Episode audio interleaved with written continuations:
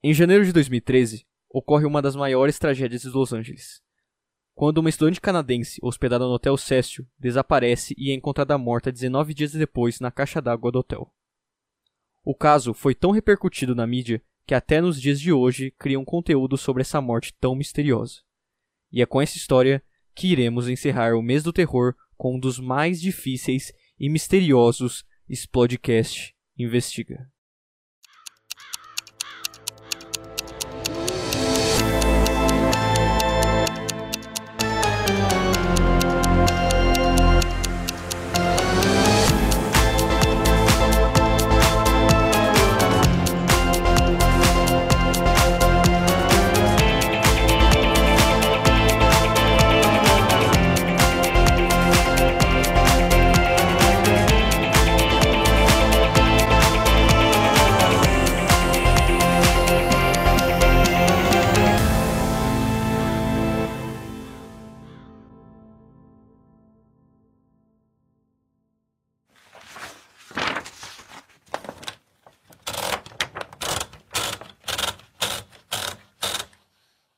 Janeiro de 2013, Los Angeles, Califórnia.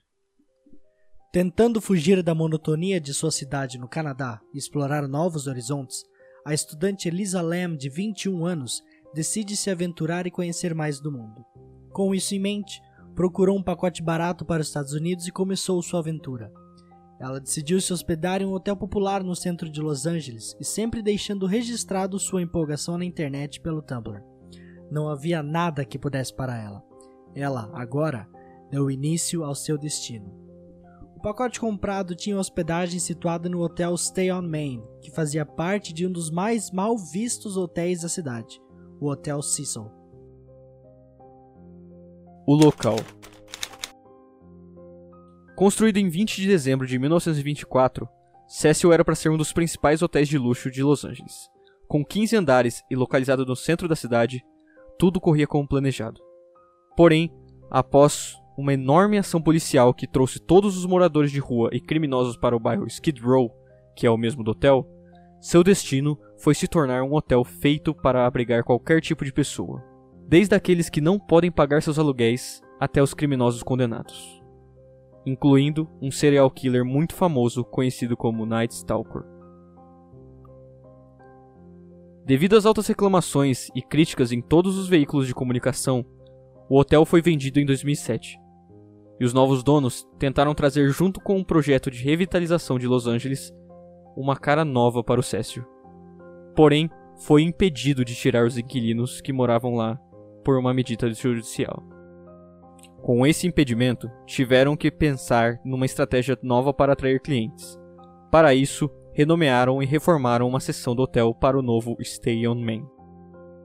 Cada um com seu próprio saguão e publicidades totalmente diferentes. O Hotel Cecil e o Stay on Main pareciam realmente prédios totalmente diferentes. E para isso, a divisão foi feita da seguinte forma: do segundo ao terceiro andar foi destinado aos inquilinos, do quarto ao sexto, o Stay on Main, e do sétimo ao décimo quinto, o Hotel Cecil. A única coisa que ambos os hotéis dividiam era o elevador, podendo um jovem viajante pegar carona no mesmo elevador que um assassino. Com uma proposta mais moderna e um visual revitalizado, o Stay on Main começou a atrair vários jovens de todas as regiões, e com eles críticas positivas, porque, apesar do elevador conjunto, o Stay on Main era de fato um bom hotel, pelo menos até a chegada de Elisa Lam. O caso. Assim que Elisa pagou sua estadia no Stay on Main, ela foi inicialmente colocada num quarto compartilhado com outras duas garotas, e foi mudada para um individual devido a reclamações do comportamento dela. Ela costumava escrever bilhetes em que deixava na cama dos outros hóspedes, dizendo vá embora ou você não deveria estar aqui. Ela não abria a porta para os outros hóspedes. Quando batiam na porta, ela exigia uma senha que só ela sabia e uma senha que nunca tinha passado. Todo seu comportamento indicava que a Elisa parecia estar tendo surtos, sejam eles de bipolaridade ou por outro motivo. Era ruim morar com ela. Era incômodo. Era assustador.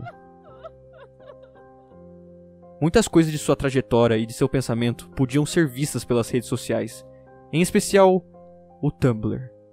Dias antes de ir para Los Angeles, ela tinha postado que esperava que nenhum estranho a seguisse hoje. Depois de alguns dias do caso, e sem encontrar Elisa Lam, a polícia então decidiu investigar as câmeras de segurança do local. E depois de muito tempo, acharam somente uma gravação de algumas horas antes da estudante desaparecer. E a partir dessas imagens, a polícia descobriu que ela nunca deixou o hotel. Após ficar sem respostas e a perícia já ter ido no local, decidiram publicar o vídeo online como uma forma de obter pistas sobre o paradeiro de Elisa Lam. O vídeo em questão foi gravado por uma câmera de segurança dentro do elevador do prédio. Nele, Elisa aparece calma, entrando no elevador e apertando vários botões, de vários andares. A ordem dos botões foi de cima para baixo, todos em linha reta. Porém, o elevador não responde aos comandos. Com isso, a estudante parece querer saber o que está acontecendo e olha no corredor, quando subitamente ela entra em pânico e aparenta estar se escondendo de alguém dentro do próprio elevador. Depois de alguns segundos, ela sai do elevador e parece estar se comunicando com alguém, porém se expressando com a mão de um modo muito estranho. Após isso, ela sai do ângulo da câmera e a porta do elevador se fecha logo em seguida. No entanto, seu desaparecimento não foi nada comum. 19 dias após ser dado o alerta do desaparecimento, Elisa Len foi encontrada na caixa d'água principal do hotel, e esse simples fato já levantava muitos pontos para a investigação. Uma análise do vídeo será feita após a apresentação das teorias dentro do caso. Aspectos e teorias. Para chegar à caixa d'água, há duas rotas pela escada de emergência, que tem uma escada vertical para o telhado, e a escada interna. No entanto, essa escada tem um alarme quando abrem a porta. Mas quando os youtubers que foram testar esta porta, nada tocou, ação que causou um grande rebuliço no caso. Porém, o alarme só toca na recepção, por isso não houve sinal ao barulho. E essas portas, no entanto, não tinham nenhum sinal de arrombamento. Por mais estranho que seja, a morte de Elisa é muito semelhante ao filme Dark Water, o filme Dark Water tem uma menininha que morre no filme. Ela tinha roupas iguais às da Elisa. A menina morre afogada em uma caixa d'água. E a água saindo da torneira do filme e do hotel era escura. Ainda que hajam essas coincidências, sua bipolaridade entra em xeque quando falamos sobre a intenção do caso. De acordo com a autópsia do corpo de Elisa, os níveis dos remédios de bipolaridade e depressão estavam baixos, e a quantidade de remédios encontrados no quarto e a de sua prescrição é bem maior indicando que ela não estava tomando os remédios, o que pode acarretar pequenas alucinações e comportamento instável. O que vai contra a teoria de que ela foi morta, perseguida e obrigada a fazer tudo o que fez. Outro fator é que a polícia acha improvável que alguém tenha colocado forçadamente na caixa d'água, por conta de precisar carregar o corpo sem danificá-lo e subir escadas e se espremer entre os tanques. E em relação ao corpo ter sido encontrado nu, é avaliado em teoria que seria para tentar boiar, ou por conta propriamente da hipotermia. Teoria conspiracionista. Esta teoria indica uma participação do governo na morte de Elisa, como uma forma de controle populacional na área de Skid Row. Por contar com coincidências absurdas, esta teoria se torna uma das mais polêmicas dentro da internet. Na teoria, o plano de controle populacional do governo seria aplicar um surto de tuberculose na área. Como o atendimento médico para os pobres nos Estados Unidos é praticamente inexistente, a tuberculose se torna uma doença altamente fatal. Certo, mas o que a tuberculose tem a ver com a Elisa e o caso todo? Acontece que, coincidentemente, o surto de tuberculose em Skid Row se deu dias após a Elisa ter sido encontrada na caixa d'água. Ah, Explodecast, mas só o timing de tudo é o suficiente para a teoria? Claro que não. Mas a grande coincidência dentro disso tudo é que na faculdade em que Elisa estudava, no Canadá, havia um centro de pesquisa de tuberculose. E não para por aí. Surrealmente, o teste que é feito para identificar a tuberculose se chama LEM-ELISA, sendo o acrônimo de lipoarabinomannan, formando LEM, e Enzyme Linked Immunosorbent Assay, como o acrônimo de ELISA. Não é à toa que essa teoria seja tão famosa, é muita coincidência para ser um mero acaso. A teoria do acobertamento. Esta teoria envolve a participação direta da polícia legista e funcionários do Cecil no caso. Muitas coisas entram para a validação dessa teoria, por isso é uma das mais persistentes. Na autópsia foi colocado morte acidental, porém só depois de ter sido corrigido, pois foi originalmente colocado como indeterminado, parecendo que foi inserido pelo médico legista e depois mandado mudar. A divulgação inicial na mídia indicava que a tampa estava fechada, impossibilitando a chance de morte acidental, pois quando dentro é impossível fechar a tampa da caixa d'água por ser muito alto e pesado. Porém, depois de uns dias, a polícia e o funcionário do hotel mudaram essa confirmação, afirmando que a tampa estava aberta quando encontraram. A última imagem obtida da Elisa vem de uma gravação da câmera de segurança do elevador. E algo que contribui para essa teoria é a edição feita nesse vídeo. Depois da divulgação aberta do vídeo, os investigadores da web descobriram que os milissegundos do vídeo não batem, tornando ele 33% mais lento, e a data e hora demonstrada no vídeo é ilegível. E no momento em que a porta do elevador começa a fechar, o vídeo é cortado e pula 53 segundos. Tudo isso não tem explicação, pois ambos os lados, seja a gerência do hotel e a polícia, negam a adulteração, pode muito bem ter sido proposital para cobertar algo ou alguém.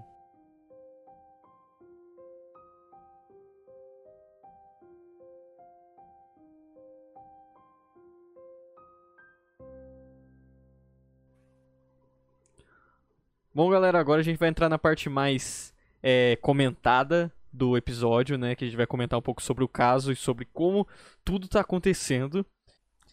Então, uma das coisas que também que me intriga muito é o fato de eles não acharem nenhuma pista e nem ao menos procurar na caixa d'água, né? Que foi aonde o corpo foi encontrado, sabe? É, e inclusive foi uma das coisas que confundiu, né, muitas pessoas na época, que foi a entrevista do, do policial que investigou o caso, que falou que a tampa estava aberta, né? E que isso trouxe milhões de teorias dizendo que era impossível a Elisa ter é, ter se matado, ter se jogado lá dentro sem, sem, uma, terceira, sem uma terceira pessoa aí pra, pra jogar ela e fechar a tampa, né? É, no caso, para mim, o que mais pega nisso é que, assim, ela ficou 19 dias, né, desaparecida. E nisso foram feitas buscas no telhado. E o cachorro não pegou nada, mas ainda assim, Sim.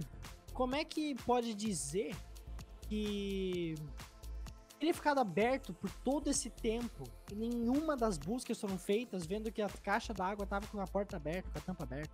Sim. É insustentável, não tem como. Já é um negócio que quebra ali para mim. Por isso que eu sou mais voltado. Eu quero saber de você também. Uhum. Só saber qual a teoria que você é mais voltado. Eu sou mais voltado ao cobertamento. Uhum. Pra mim, ali tá certo pra mim. Por tudo. Pelo vídeo, pela, pela tampa e tudo, tudo.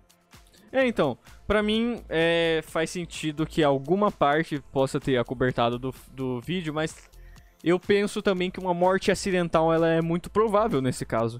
E ela é muito provável porque é, a gente tem muita coincidência. Eu acho que assim, a, o vídeo, a publicação do vídeo da Elisa Lam foi mais um tiro na culatra da própria polícia.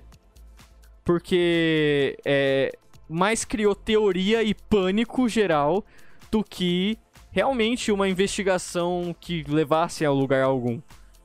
É... Às vezes é o que eles queriam. É, não sei. Talvez. É, mas o que eu penso é que, tipo assim. O acidente, você vê que assim, a Elisa, já pelos relatos da, das próprias meninas que dormiram com ela, da, das próprias. Da, ou da própria evidência, né, de não ter os, ela não tá tomando os medicamentos, traz para mim uma, uma, noção de que a Elisa, ela realmente estava tendo um surto. É, não digo que esse surto é, levou a um suicídio, mas sim que esse surto levou a um acidente. E sim que ela não, ela não se jogou propositalmente lá dentro da caixa d'água. E sim que ela provavelmente estava, sei lá, tendo uma alucinação, ainda mais porque Elisa ela era uma menina que gostava de experimentar muitas coisas, né? É, a, tipo, mas é, não tinha nenhum, nenhuma nenhum resquício de droga dentro do sangue dela, né? Então, tipo assim, uma coisa que me sustenta nisso é que ela possa ter tido um surto e ela precisa pegar um ar, ela tá desesperada, e ela precisa sair, e, ela, e a única método de ela sair, já que o elevador não tá funcionando, é subir no telhado, entendeu? E depois que ela subiu no telhado, é. Assim, me, me, me pega um pouco a questão dela, tipo assim, conseguir subir duas escadas daquele, daquele tipo de corrimãozinho, sabe? Que você vai escalando a escada. Uhum, estando já triloca. E, e ainda cair, mas ela, ela não conseguir se equilibrar dentro de uma caixa d'água, sabe? Tipo, que é extensa e espessa, né? Isso me intriga. Mesmo que ela tenha, mesmo que ela tenha pulado é, não caído, tipo, oh, uma caixa d'água, eu já tô ruim, já eu vou entrar. É, ter fechado a tampa, cara. Ou se a parte tivesse aberta, é. aí entra aquele negócio meu sentido lá, que daí já quebra pra mim. É, o, de acordo com o relato do, do, do, do homem que fazia as limpezas, né, na época do e que foi quem encontrou o corpo, a tampa estava aberta, né? De acordo com o último relato que ele deu, né? É, Inclusive no, do, do, no. Tava fechado. É, é, então, mas daí a gente fica numa dúvida, né? Se realmente o relato dele foi que tava fechado, ou se a polícia mesmo, assim, lá no, no calor do momento, acabou falando que tava fechado. Então tem duas opções. Ou ele, ou ele mudou a narrativa dele, ou. É... Mudou, porque no documentário que a gente viu, esse homem da manutenção lá, ele fala sobre estar fechado. E é logo no final do documentário que fala da tampa tá aberta. E ele fala que na realidade estava aberta. Só Sim. que a divulgação na mídia foi, então, assim, é algo que ele mesmo se contradizeu. Né? Contradisse. se contradisse, é. Então, é um negócio que fica, vai, com uma pulga. Não, sim. Mínimo. Não, com certeza. E eu não sei bem como me posicionar diante de um caso desses. É, porque existem muitas coincidências bizarras. E eu, assim, eu falo para vocês que quando eu tive conhecimento da, da teoria conspiracionista. Dado, nossa, da Elisa Lam. Foi, Elisa, é, foi uma coisa bizarra, porque quando você mete, remete uma, um surto de, de pneumonia. É, pne, não, pneumonia. Não, não é pneumonia. Qual que é o nome da doença? Tuberculose. Tuberculose, perdão. Ah, quando você remete uma, uma, um surto de tuberculose dentro da região de Skid Row, sendo uma região que é periferizada e muito mal vista pelo governo e pela própria e pela própria mídia, você faz sentido você ter uma entre aspas, com muitas aspas e com muito respeito a Elisa Lam, é uma arma biológica sendo implantada dentro, de, dentro da, daquela região para realmente redução populacional, mas não uma redução populacional geral, né? Uma redução populacional controlada somente para os mais pobres e para as pessoas que é, não tinham, que geralmente não têm dinheiro para pagar um serviço médico. Então faz muito sentido e cara, o que me quebra é realmente o nome do Lem Elisa, tipo o, o teste de, é, de, tuberculose é se chama Lem Elisa, é tipo e, e nos Estados Unidos eles geralmente é, invertem, né, os nomes. Às vezes você fala... Você... É, todo report é feito primeiro. Exato. É na autópsia, tá? Exato, exato. E, inclusive, pessoal, a autópsia, qualquer uma dessas fontes eu vou deixar é, aqui no YouTube. Eu não sei se a autópsia eu vou poder deixar, mas todos esses dados eles vão estar tá, é, disponíveis na descrição e, e, toda, e todas, todos os dados que a gente utilizou para fazer essas pesquisas vão estar dentro da descrição. E eles são públicos, tá, gente? Todos esses dados que a gente utilizou, eles são públicos. Então, se você quiser ver a autópsia, se você quiser ver o chamado de busca dela, tudo tem arquivado na internet, é, mas feito de forma oficial pela polícia de Los Angeles. Inclusive, né, o o, o, só foi liberado, né, o, o, vídeo dela, né, o vídeo não, a autópsia dela por conta de muita, muita gente na internet gritando pra, pra polícia mandar logo o, a autópsia dela porque estavam achando que, que tava, quanto mais eles postergavam isso, mais achavam que a polícia estava envolvida. Sim, sim. E, bom, É, pra- louco. é, é um caso, assim, muito triste, porque é, ele acabou por. a- por perder a popularidade de um hotel novo, relativamente novo, do Stay On Man, mas ao mesmo tempo, é, talvez tenha sido um precursor para algo pior que poderia ter acontecido naquele hotel. Pela sua É, fama, saber. Pela sua fama e pelo, pelos fatores que a gente falou, de tipo, meu, você dentro do elevador é. compartilhar o mesmo elevador com um assassino, eu acho que isso que intriga nesse vídeo. Porque você tem um elevador que ele liga você diretamente com um, um prédio, que um- um- uma seção do prédio, que podem ter assassinos criminosos, estupradores, enfim. É, e exatamente o vídeo que temos da Elisa Lam, e o único vídeo que temos da Elisa Lam, é exatamente no elevador. E, e lembrando, a Elisa está, eh, em teoria, nesse vídeo estava no 14º andar. Ou seja, ela estava fora do Stay On Man. Ela não estava no Stay On Man. Ela tava no Cécio. Ela estava no Cécio. Por isso que falam que ela foi morta, encontrada morta no Cécio. Porque ela foi encontrada morta no Cécio, não no Stay On Man. Somente dormiu lá. É. Se é que dormiu. Então, É. assim, é um caso bizarríssimo e totalmente, assim. É. Não posso falar que ele é insólito, porque oficialmente falando pelas, pela polícia, ele é um caso resolvido e um caso considerado finalizado como uma morte acidental. Porém, para muitas pessoas da internet que surgiram, que, que estavam na internet na época, que pesquisaram, esse ainda é considerado mais um dos casos insólitos de muitos. Inclusive, a gente até citou o Night Stalker, espere aí um episódio Sim. exclusivamente do Night Stalker, porque esse assassino em série é doideira o que ele faz. Doideira. Mas esse caso também, esse caso específico a gente fazendo, e quando a gente tava fazendo o roteiro também, nossa, é surreal. Tem muita. Aliás, tem muita coincidência ainda que a gente nem falou. Então se quiser correr atrás, porque olha, tem muita coisa. É Tem. Surreal esse caso. O caso Elisa Lam, infelizmente, deixa aí um legado de morte pra dentro do Hotel Cécio, mais uma morte, né, pro, do, do- pro Hotel Cécio. Mas é, eu acho que a memória, né, e a- o espírito aventureiro da Elisa sempre vai estar acompanhando todo mundo aí, porque é, o que a Elisa gostava de deixar bem claro no, na no Tumblr dela era que ela gostava de estar no lugar, de viver com as pessoas, de estar com as pessoas e ter experiências novas. E foi por isso que ela saiu do Canadá. Ela saiu do Canadá pra se aventurar, pra ela se viver a vida. E então, eu acho que isso serve como um alerta pra todo mundo. É, cuide da sua saúde mental é, e também esteja sempre, de- sempre tranquilo em relação a é, seguro em relação a onde você tá, com quem você tá e é isso.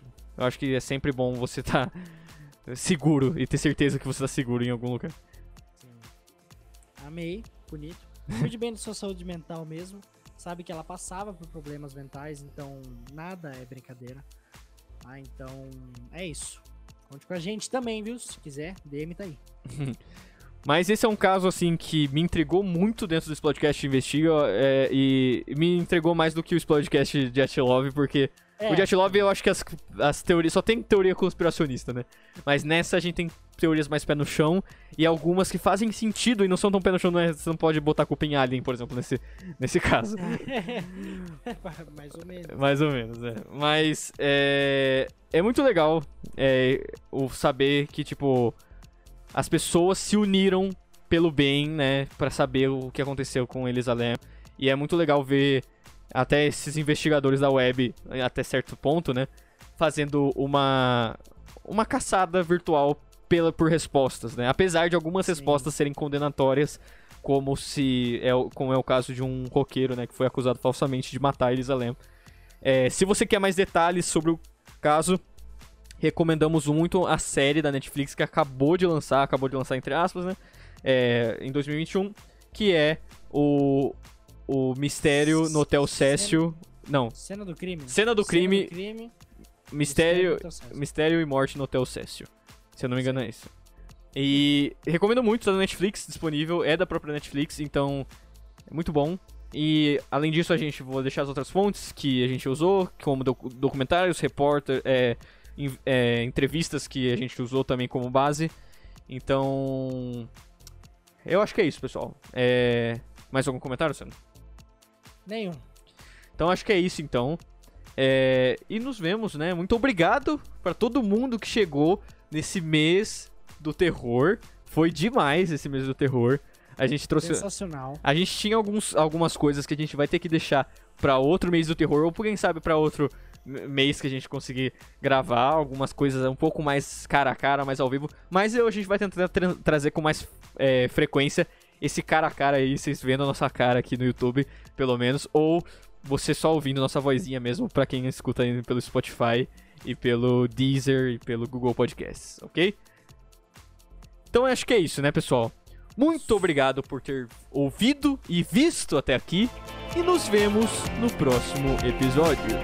Até mais! Falou!